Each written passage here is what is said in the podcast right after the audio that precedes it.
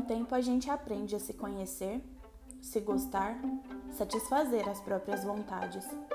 Com o tempo, a gente vai gostando mais da gente, até dos nossos defeitos, vai se priorizando mais. Com o tempo, a gente percebe as coisas que verdadeiramente importam na vida. Valorizamos os sentimentos que são raros, reerguemos muros que deixamos um dia cair, quebramos outros que nem sabemos por que erguemos um dia e aprendemos a ser mais leves.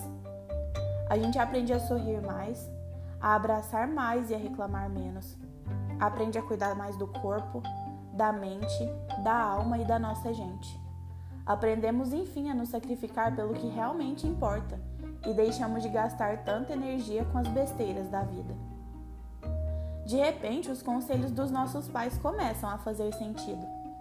Com o tempo, a paz vira prioridade, a reflexão vira rotina e o silêncio se torna nosso aliado. Passamos a ouvir muito mais e falar muito menos. Passamos a entender a dor do outro e, por incrível que pareça, isso acaba curando a dor da gente.